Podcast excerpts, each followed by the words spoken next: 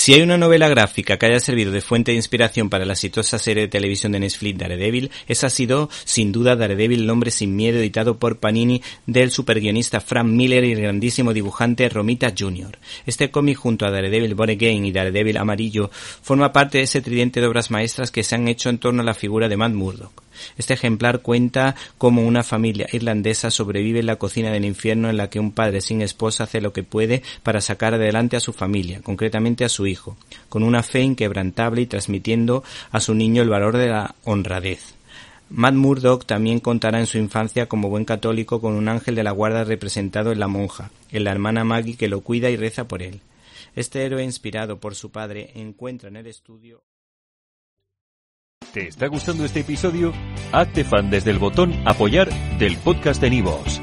Elige tu aportación y podrás escuchar este y el resto de sus episodios extra. Además, ayudarás a su productor a seguir creando contenido con la misma pasión y dedicación.